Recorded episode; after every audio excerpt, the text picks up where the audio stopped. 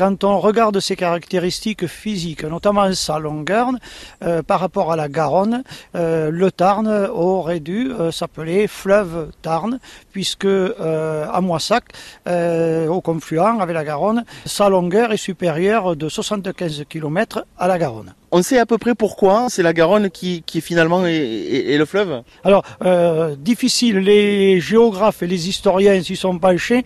Euh, l'hypothèse la plus valable, euh, c'est par rapport effectivement aux, seigneurs ou aux comtes qui géraient ces régions, pour des raisons, on pourrait dire maintenant, de finances publiques, et notamment de redevances qu'ils percevaient sur les cours d'eau. Alors ce Tarn, c'est une rivière qui descend beaucoup d'eau?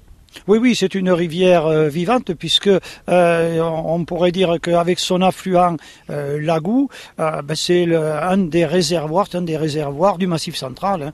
Hein. c'est d'ailleurs pour cela que EDF a installé un certain nombre de grands ouvrages hydroélectriques hein, qui fonctionnent toujours et qui permettent d'alimenter, notamment sur Lagou et sur le Tarn moyen, une partie de la région Occitanie en électricité.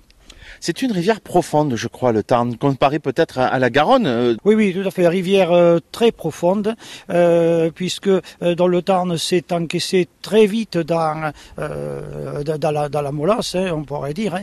et à tel point que c'est une rivière qui est très intéressante, notamment pour la vie piscicole, parce que le fait d'avoir des biefs profonds, la, température s'élève doucement, pas, pas très rapidement, et euh, donc ce qui permet euh, à un certain nombre d'espèces de se développer de façon très très importante.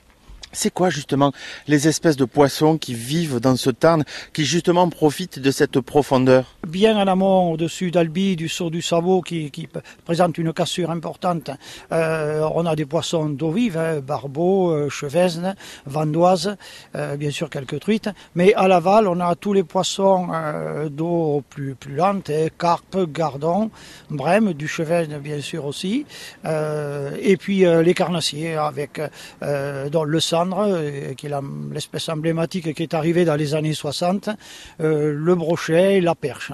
C'est une rivière en bonne santé alors le Tarn oui, oui, euh, rivière, rivière, rivière en bonne santé. On a encore des débits convenables du fait ben, d'abord des déstockages EDF sur les hauts bassins, mais aussi ben, des crues cévenoles hein, qui permettent d'abord de, remplir les barrages EDF et puis après d'avoir des débits corrects toute l'année.